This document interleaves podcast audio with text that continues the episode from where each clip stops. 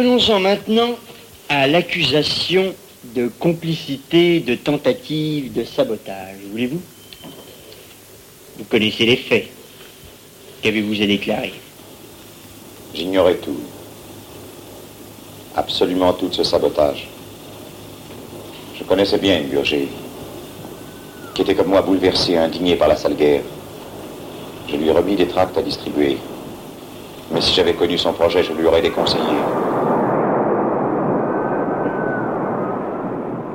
Henri Martin, un marin contre la guerre d'Indochine. Deuxième épisode, quand un homme devient une affaire. Un documentaire de Bruno Barada, réalisé par Thomas Duterre. Bourgère, qui lui est contre la guerre, résolument. Je le présente à celui que je considère comme le responsable de ce groupe de marins sur le Dixmuth. Je dis, voilà, je t'amène un, marin en plus qui va participer aux distributions avec toi. Henri Martin. Et terminé, je ne m'en occupe plus. Et alors, je le retrouve, je retrouve N. Bourgère dans le bureau du juge d'instruction, où on me dit que je suis aussi inculpé de complicité de sabotage. Mais l'action de sabotage les experts ont dit devant le tribunal que c'est un mécanicien médiocre qui avait fait ça et que ça ne pouvait pas avoir de graves conséquences. Alors qu'est-ce que la justice a finalement prouvé au cours de son enquête? Parce que le 20 octobre 50, donc après le premier procès, Henri Martin est condamné à 5 ans, 5 euh, ans de réclusion pour diffusion de tracts et de euh, propagande hostile à la guerre d'Indochine, mais il n'est pas condamné pour sabotage. C'est vrai. ou c'est pas vrai? C'est vrai. J'ai été acquitté de l'accusation de sabotage parce que c'était tellement gros que je n'étais pas le, saboteur, qu'ils n'ont pas pu donc voter la condamnation. Ce qui est absolument incroyable. Le 20 octobre 1950, Henri Martin est acquitté de l'accusation de sabotage. Mais il est condamné à 5 ans de réclusion pour la distribution de tracts pacifistes.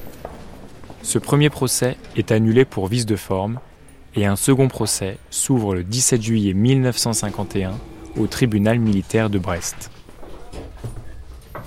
Henri Martin comparé de nouveau pour les deux mêmes chefs d'inculpation. Participation à une entreprise de démoralisation de l'armée et complicité d'actes de sabotage. La manœuvre, qui est quand même malhonnête, comme les deux cas devraient être disjoints, puisque je suis acquitté. Donc on devrait, s'il y a de nouveaux procès, euh, on devrait donc juger Bourgère à part pour sabotage et moi à part, donc pour entreprise de démoralisation de l'armée, comme il intitule hein, mon inculpation. Et on le juge ensemble, de manière à pouvoir continuer la campagne, les saboteurs du Dixmuth. Dès le début du second procès, Alain Ruscio, historien. Il va y avoir un coup de théâtre considérable qui va être que le marin qui avait effectivement fait une tentative très modeste de sabotage, qui s'appelait Einburger, va se dédire va arriver à la barre et va dire non, c'est moi qui ai fait ça, sans même en avoir parlé à Henri Martin. Et si j'ai accusé Henri Martin lorsque j'étais à Toulon, c'est parce que j'étais l'objet de, de pression insupportable de la part de la gendarmerie militaire. Donc c'est un coup de tonnerre. Henri Martin va être lavé de cette infamie, parce que pour à ses yeux c'est une infamie. Donc le seul critère d'accusation, ça va être la distribution de tracts et la propagande pour la paix à l'intérieur d'une caserne. Donc c'est quand même très très mince. Or, le second procès va déboucher sur une confirmation de la condamnation à 5 ans de prison. Donc quatre nouvelles années. Là, à Brest, je croyais effectivement qu'il allait diminuer la peine. Et euh, quand j'apprends qu'ils ont remis la même peine, je dis, ils veulent la guerre. Ils veulent donc la guerre. Quoi. Et effectivement, ils voulaient la guerre. Quoi. Et comme ils voulaient la guerre, il fallait condamner ceux qui étaient contre la guerre. Écoutez-vous la radio française c'est Radio Truman qui ment. Dans tous ces mensonges, elle se vaut à l'aise pour la joie des banques new-yorkaises. C'est Radio Truman qui ment. Nous sommes 8 millions de jeunes Français qui ne voulons mourir ni pour les milliardaires américains ni pour les millionnaires français. On n'arrêtera pas la guerre du Vietnam par un acte individuel, mais par la décision du peuple français. Et j'ai confiance dans les forces du peuple c'est Radio Truman qui ment. La radio française vient d'Amérique. Lors des deux procès, il va y avoir de nombreux envoyés spéciaux. Anne Mathieu, historienne. Et parmi euh, ces journalistes, on a notamment Pierre Cise pour Le Figaro. Et il va écrire notamment euh, d'anciens FTP du Cher viennent dire qu'Henri Martin fut un combattant sans reproche, un brave et le meilleur des amis. Nous le croyons sans peine. On se tromperait fort en nous supposant acharnés à la perte de ce garçon. Combien on aimerait mieux voir à sa place les cyniques politiciens qui bourrèrent cette jeune tête d'idées fausses. Donc ça, c'est un des leitmotivs hein, du discours de euh, la presse oppositionnelle, un anticommuniste en fait, hein. c'est-à-dire quelqu'un auquel on fait répéter euh, euh, les mots d'ordre du Parti communiste, les slogans du Parti communiste, qui est donc une marionnette, hein, je le répète, du Parti communiste. L'affaire Henri Martin, si vous voulez, est vraiment une confrontation entre un parti communiste de plus en plus combatif et puis de son côté une offensive judiciaire qui est nourrie par le gouvernement disons, d'une suspicion générale contre tout ce qui est communiste, qui est vraiment animé par un anticommunisme de choc. Romain Ducoulombier, historien. Et à l'inverse, euh, le Parti communiste français va utiliser les procès qu'on lui inflige pour les transformer en procès politiques. Et pour les communistes, ces procès sont des procès qui ont une utilité euh, pédagogique. Il faut, euh, je dirais, édifier les militants.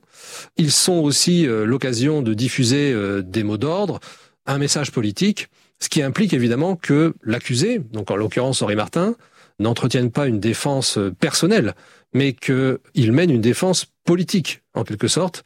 Et donc la dimension sacrificielle de la part de ces militants qui servent le parti jusque dans les prétoires, si vous voulez, jusque dans les procès, est vraiment fondamentale. Parce que ce sont des militants qui doivent tenir face à la pression et face à la menace bien réelle de condamnation parfois très lourde. Le plus dur, ça a été la prison maritime. parce que ceux qui étaient là avaient au moins, les, gardiens, 15 ans de, de, de marine. Et l'essentiel de leur marine, ils l'avaient fait avec la marine d'Arlan. Hein. Euh, nous, les, anciens résistants, on les appelait la marine nationale. Quoi, hein. Donc, euh, ils avaient un, FTP entre les mains. Et à part euh, un qui cherchait à discuter avec moi, j'ai jamais su si c'était pour essayer de me faire parler ou quoi. Et puis un autre qui de temps été aimable. Les, les autres, on voyait qu'il était vraiment haineux à mon égard, en particulier le, le gardien-chef. Quoi vraiment haineux. Parce que j'étais euh, donc en cellule 23 euh, heures sur 24. Quand j'écartais les mains, je touchais les, deux murs de chaque côté. Il y avait un bas-flanc de 2 mètres de long, un recoin pour la tinette, des planches devant la fenêtre, évidemment pas chauffées, quoi. Et j'étais 23 heures là-dedans, tout seul, quoi. Et un livre par semaine. Et la vérité est en marche et rien ne l'arrêtera. La voix de Zola résonne toujours et ce nouveau forfait de mariage volé fait sourdre de tout le pays une clameur profonde. Libérez Henri Martin Libérez Henri Martin Il y a des initiatives de toutes sortes qui ont jailli. Dans la rue euh, Alphonse Carr, près de la porte de la Villette, toutes les semaines, ils mettaient une banderole libérer Henri Martin de maison en maison, tendue avec des fils en nylon. Les pompiers refusaient de l'enlever, et quand les flics réussissaient à avoir une échelle, de l'autre côté de la rue, on tirait le fil en nylon, et la, et la banderole disparaissait. Quoi. Alors les flics s'en allaient et la banderole revenait. Cette campagne va euh, être, je dirais, euh, une sorte de génie de l'organisation. Alain Ruscio, historien. Il y a véritablement un travail conçu, réfléchi sur la meilleure façon de faire connaître l'affaire Henri Martin euh, à la France entière et au-delà, au monde entier. Alors cette campagne va prendre la forme tout à fait traditionnelle, euh, les banderoles dans les manifestations. Il y a beaucoup de manifestations à l'époque, des manifestations revendicatives, mais également des revendications pour la paix. Le, mouvement de la paix est très fort. Donc les banderoles vont, vont surgir partout, libérer Henri Martin. Des inscriptions à la peinture. Il va y avoir des lâchers de ballons, un trophée cycliste Henri Martin qui va être euh, organisé, des rues Henri Martin qui vont être euh, baptisées par les municipalités communistes, évidemment immédiatement contredites par les préfets, une sorte de grouillement euh, en lisant la presse de l'époque, et pas seulement la presse communiste, j'ai également euh, des dépiotés, par exemple euh, le Figaro de, de l'époque. alors le Figaro, évidemment, n'a pas la même analyse, mais constate cette effervescence, cette, cette multiplication des initiatives jusque les petits quartiers. Et d'ailleurs, on m'a signalé dans certains endroits de France des inscriptions à la peinture libérées Henri Martin, il y a encore dix ans.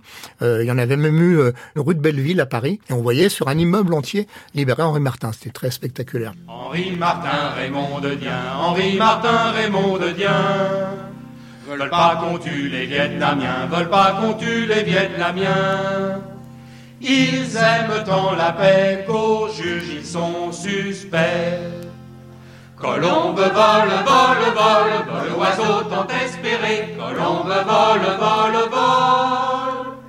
Vive la paix, la liberté le personnage d'Henri Martin, à partir de l'été 50, va bénéficier du processus d'héroïsation qui a déjà été utilisé pour l'affaire Raymond Dienne quelques mois plus tôt. Romain du Coulombier. De ce point de vue-là, le Parti communiste français n'hésite pas trop à euh, recourir à ce que j'appellerais euh, des vies de saints pour remettre en avant les qualités exceptionnelles du personnage au fil à longueur d'articles qui sont publiés dans sa presse. Henri Martin est courageux, Henri Martin est déterminé, Henri Martin est jeune et, plutôt beau garçon, son père est ouvrier, fait intéressant pour le Parti communiste, sa mère est catholique, ce qui va permettre l'alliance de ce que Aragon appelle la rose et le réséda, hein, le rouge et le blanc, le militant communiste avec une France catholique qui euh, se tourne le dos en fait, hein, dans la France du début des années 50. Mais donc, euh, cette caractéristique un peu particulière du personnage d'Henri Martin va permettre sans doute de pouvoir mobiliser au-delà des sympathisants communistes stricto sensu. Celui qui croyait au ciel, celui qui n'y croyait pas, dites flûte ou violoncelle, le double amour qui brûla, l'alouette et l'hirondelle, la rose et le résidat. Celui qui croyait au ciel, celui qui n'y croyait pas, celui... La culture communiste à l'époque est, très empreinte de la notion de héros positif. Si vous regardez par exemple un certain nombre de, romans soviétiques qui sont diffusés par le PCF à l'époque, des hommes ou des femmes, mais souvent des hommes, sans, sans peur et sans reproche en quelque sorte. Et Henri Martin va entrer un petit peu dans ce schéma. C'est l'homme euh, d'abord qui s'est fait sa culture seul, c'est important. Encore une fois, il a son certificat d'études et, et beaucoup de Français peuvent s'assimiler à lui. Et la propagande va jouer beaucoup là-dessus. Le père sera Papa Martin, la mère sera Maman Martin. La mère étant une catholique pratiquante, les journalistes et les photographes de l'hebdomadaire Regard, par exemple, suivent la mère euh, jusqu'à la lisière de l'église. Et puis le, point d'orgue, euh, bah, c'est le mariage au bagne. Euh, il était fiancé avant de partir en Indochine avec une Simone, et donc ils vont se marier. Ils vont se marier, bah, ils vont se marier où? En milieu carcéral. Et donc évidemment les, les reporters seront là. Il y aura des photos du mariage lui-même. Au début des années 50, on est encore dans un univers médiatique où l'écrit joue le rôle central. Hein, c'est la principale forme de mobilisation des opinions. Et donc le tract, euh, la brochure, le livre, l'article de presse jouent un rôle fondamental. À l'époque, au passage, le Parti communiste français dispose d'une situation exceptionnelle puisqu'il a deux quotidiens et non pas un seul. Un quotidien du matin, l'Humanité, et un quotidien du soir qui s'appelle Ce Soir et qui est dirigé par Aragon. Et grâce à cet appareil, et notamment grâce à cette force de frappe médiatique, euh, le Parti communiste français peut mobiliser euh, artistes, poètes, euh, peintres, intellectuels. Et donc, évidemment, on peut dire que l'affaire Henri Martin est plutôt une mobilisation réussie, en fait. C'est peut-être même la dernière mobilisation aussi réussie pour le Parti communiste d'intellectuels au service d'une cause qui dépasse, en fait, le Parti communiste stricto sensu. Si Martin était coupable, il faudrait détromper les masses qui l'acclament. Or, il est innocent. Donc nous devons détromper nos ministres et ceux qui les soutiennent. Il n'y a qu'un moyen de réconcilier les esprits, réhabiliter Martin. Et puisque nos dirigeants s'y refusent, c'est nous qui tenterons de le faire. Hier, ce livre avait un but, demander la grâce de Martin. À présent, il en a un autre, reprendre les faits un à un et recommencer le procès. Alors Sartre, il décide de se lancer dans la bataille pour la, la défense d'Henri Martin, enfin pour sa libération, au début de 1952. Anne Mathieu, historienne. Et là, il va euh, rédiger euh, une demande de grâce qu'il va euh, signer avec d'autres personnalités et il va être reçu par le président de la République, Vincent Auriol, pour la lui présenter. Là, on est début 1952. Et à ce moment-là, il s'engage à collaborer à un livre qui regrouperait un certain nombre de euh, témoignages, de textes de différents intellectuels pour demander justement euh, la libération d'Henri Martin. On a un certain nombre des intellectuels qui collaborent à l'affaire Henri Martin qui vont insister sur cette dimension euh, anticoloniale et sur le fait aussi que Henri Martin ne pouvait pas supporter ce qui se passait là-bas parce que lui, c'était un ancien résistant. Et quelqu'un comme Jean-Marie Domenac, donc euh, secrétaire de rédaction de la, revue Esprit, va écrire euh, notamment Il a vu dans le regard des Vietnamiens que leur lutte était sœur de celle qu'il avait menée deux ans auparavant et qu'il ne plierait pas. Autre euh, citation de l'écrivain ethnologue Michel Léris, qui est membre du comité directeur des temps modernes, et euh, qui, à l'appui des lettres d'Henri Martin à sa famille, écrit Première révolte d'un homme à qui l'on avait appris, comme à tous les Français, que coloniser veut dire civiliser. À partir du moment où tant d'horreurs se commettent sur les colonisés, plus la peine de parler de civilisation. Et puis le grand poème de Prévert est bien entendu emblématique de la dimension aussi anticoloniale, anticolonialiste qu'a euh, l'affaire Henri Martin.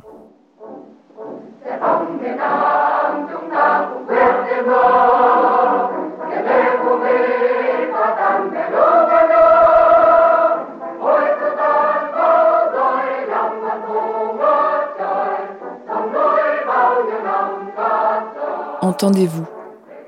Entendez-vous, gens du Vietnam. Entendez-vous dans vos campagnes, dans vos rizières, dans vos montagnes.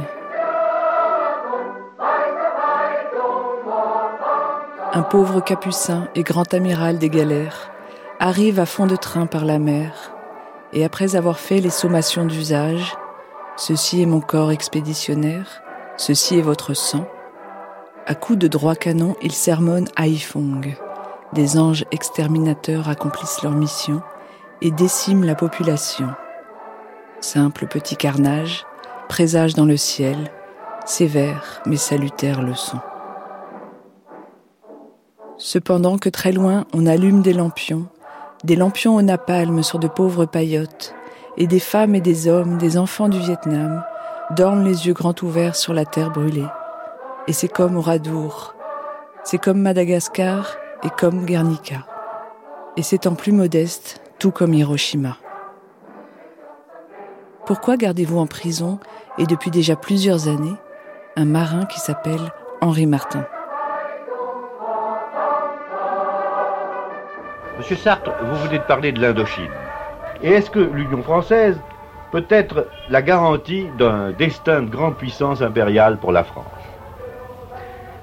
Je crois que la notion de grande puissance impériale est aujourd'hui un peu partout et pour tous les pays colonialistes morte. Et je pense que la France doit d'abord prendre parti de ce fait. Avant de déclarer qu'on est colonialiste ou anticolonialiste, il faut prendre les faits comme ils sont. Du fait que ces colonies, en tant que colonies, partout, n'attendent qu'un signe pour passer à la révolte, du fait que s'il y avait une guerre, par exemple, aujourd'hui, il est très certain que l'ensemble de l'Empire français se transformerait en Indochine. On est aussi au début d'une prise de conscience chez Sartre, d'une prise de conscience anticolonialiste hein, qui commence à affleurer. Et puis, il y a cette dimension aussi de euh, l'intellectuel qui doit défendre les causes qu'il estime justes, qui doit défendre la, vérité aussi euh, des faits, et qui doit s'emparer des causes qui, par l'intermédiaire de lui, sa notoriété, cet intellectuel, vont permettre d'être mis sur le devant de la scène. Donc c'est vraiment la filiation de l'intellectuel au sens de l'affaire Dreyfus. Donc l'affaire Henri Martin lui permet aussi, à mon avis, de se poser comme cet intellectuel qui va défendre des gens euh, qui n'auraient peut-être pas eu cette tribune sans cet intellectuel. Alors évidemment, le Parti communiste porte aussi à cette époque une très grande attention à la question des intellectuels, puisque à la Libération, certains intellectuels et notamment certains artistes, Pablo Picasso ou Fernand Léger, ont rejoint euh, les rangs du Parti communiste. Et donc, le Parti communiste porte un soin tout particulier à l'entretien de ces liens prestigieux avec des figures euh, majeures de la scène artistique et médiatique française à l'époque. Romain du Coulombier. De façon intéressante, en fait, euh, c'est plutôt la forme portrait qui va être fait par beaucoup d'artistes pendant l'affaire Henri Martin. On connaît donc le, portrait de Picasso, qui est publié le jour de la libération d'Henri Martin dans l'Humanité, mais il y a aussi un beau portrait en fait de, Fernand Léger euh, d'Henri Martin, puis vous avez aussi euh, des portraits de Boris Tazlitsky. Le choix du portrait n'est pas un hasard, c'est une façon sans doute d'inviter à la compassion, c'est une, une façon de jouer le rôle d'une espèce d'image sainte et qui s'insère sans doute plus facilement dans un travail de propagande, même si le travail du portrait n'est pas forcément au cœur de l'œuvre de certains de ces artistes. Hein. C'est le cas par exemple de Léger qui a peu pratiqué le portrait. Les tableau de tous ces artistes suscite aussi scandale, puisque, par exemple, le portrait de Tazlitsky qui est un Henri Martin en tenue de bagnard, va être décroché du salon d'automne sur ordre du préfet de police de Paris. Et puis il va, il va y avoir une expérience tout à fait originale qui va être l'expérience des pavés de Paris. Alain Ruscio. Alors les pavés de Paris, c'est quoi? C'est une troupe de théâtre populaire créée pour la circonstance, créée par le syndicat CGT des acteurs, dans lequel militaient par exemple des gens comme Jean Marais, comme Gérard Philippe, Madeleine Sologne, enfin des, des gens très très connus. Moins connus par contre, certains se sont emparés de l'affaire Henri Martin et un certain Claude Martin, qui n'avait strictement aucun lien de parenté avec Henri Martin, mais c'est un nom assez fréquent en France, Claude Martin va écrire une pièce qui va s'appeler Drame à Toulon. Et cette pièce de théâtre va être montée à la va-vite par des acteurs soit professionnels, soit semi-professionnels. Alors il y a des noms qui aujourd'hui euh, sont encore connus. Euh, Paul Prébois, par exemple, René-Louis Laforgue, euh, qui lui était, était, anarchiste, Charles Denner, qui est devenu un, un acteur très très célèbre par la suite. Voyons, j'ai sous les yeux une adresse de Caire. Elle est signée un groupe de marins. C'est vous le groupe de marins? Les militants locaux organisaient d'une façon souvent clandestine des représentations, donc ils, donnaient rendez-vous à, tel endroit pour que la police s'y rende et puis de, bouche à oreille, euh, les militants allaient ailleurs. Certaines représentations se sont faites euh, sous l'éclairage des phares de voitures des militants, par exemple. Certains euh, Français de la France profonde n'avaient jamais été au théâtre et allaient au théâtre à cette occasion. Mais enfin, je ne vous comprends pas. On ne rassemble sur vous que des éloges. Vous êtes un passé remarquable. Vous êtes courageux, intelligent, discipliné, vous en donnez les preuves. Et puis soudain, vous avez changé d'attitude. Expliquez-moi les raisons de ce revirement. Je n'ai pas changé d'attitude. Ce n'est pas moi qui manque à mes engagements. C'est le gouvernement. En vous engageant dans la marine, vous saviez que vous auriez à obéir à des ordres, à faire la guerre.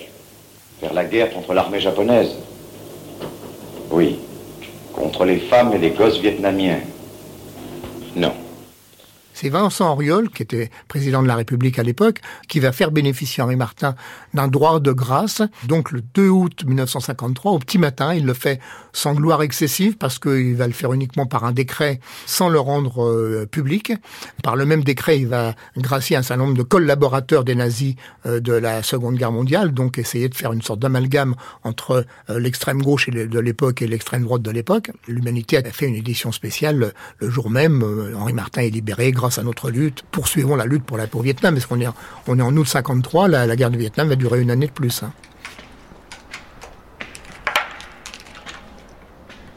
Personne n'était au courant. C'était le 2 août, c'était en pleine vacances.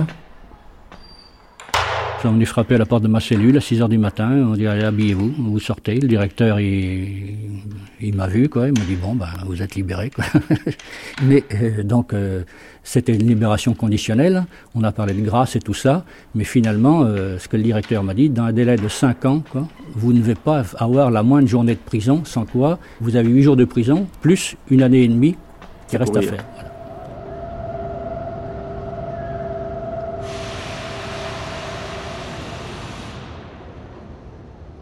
J'étais à la gare tout seul.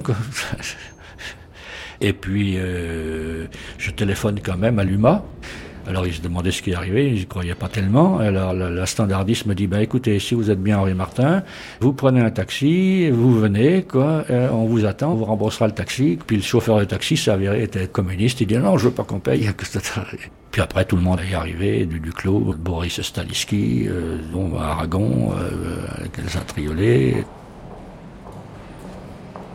J'étais totalement affolé d'avoir parlé devant eux, parce que là, j'avais euh, commencé à savoir ce qu'ils représentaient. Quoi. Il y a eu un numéro spécial de l'UMA qui a été tiré. Il y a des gens qui se sont rassemblés devant la fenêtre. On m'a demandé d'aller au balcon.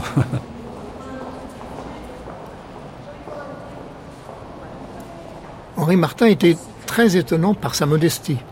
Lorsqu'on parlait avec lui, il fallait pratiquement l'obliger à parler de son affaire parce que lui, c'était un homme du présent. Il a continué à militer. Euh, il a milité contre la guerre d'Algérie. Je vous signale qu'il a été arrêté pendant la guerre d'Algérie. Alors, il a été arrêté 24 heures parce que le pouvoir voulait pas se mettre une deuxième affaire euh, Henri Martin euh, sur le dos. Il est resté militant communiste jusqu'à la fin de sa vie. Il était d'ailleurs plutôt dans une position que j'appellerais euh, euh, orthodoxe à la, à la, direction du PCF à la fin de sa vie. Il était vraiment à cheval sur les grands principes de, de l'organisation bolchevique à l'ancienne peut-être, mais avec une grande fidélité à son idéal.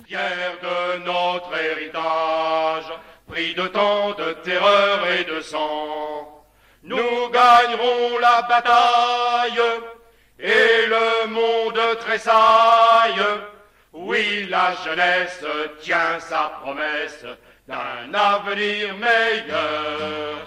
On a toujours euh, voulu euh, faire de notre guerre une guerre plus propre que celle qui a suivi, une guerre plus propre que celle des Américains. Benoît de Tréglaudet, historien. La guerre de la France au Vietnam était une guerre qui a été euh, terrifiante. On, parle de 500 000 euh, morts pendant ces, années de guerre, dont effectivement euh, plus de 470 000 Indochinois sont, sont, morts lors de ces combats. On nous appelle les fortes têtes, on a mauvaise réputation. Que je trouve très intéressant, c'est la façon dont, nombre de figures, et donc Henri Martin en, fait partie, vont être complètement oubliées et à mon avis complètement occultées aussi pendant des décennies à ce moment-là. Et ce qui est intéressant à mon sens, c'est aussi de désenclaver la mémoire d'Henri Martin de l'appareil du Parti communiste et de l'histoire du Parti communiste. Le replacer dans une histoire euh, plus vaste de l'anticolonialisme porté euh, euh, par des Français dans une fraternité avec les peuples colonisés. On retrouve aussi une dignité par cette figure-là. On y va sans L'as-tu vu le fanion de la coloniale vu le fanion des coloniaux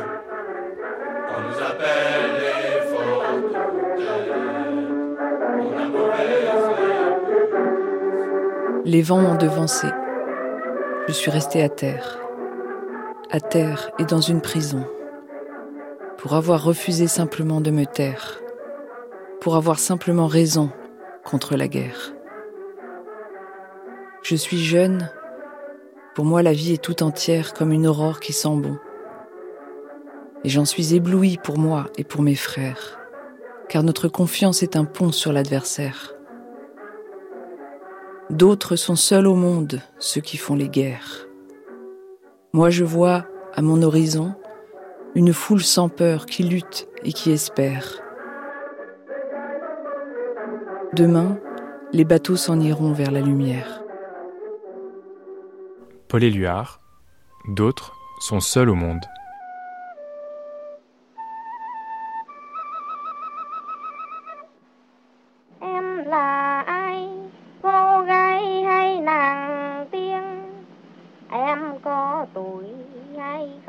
C'était Henri Martin, un marin contre la guerre d'Indochine.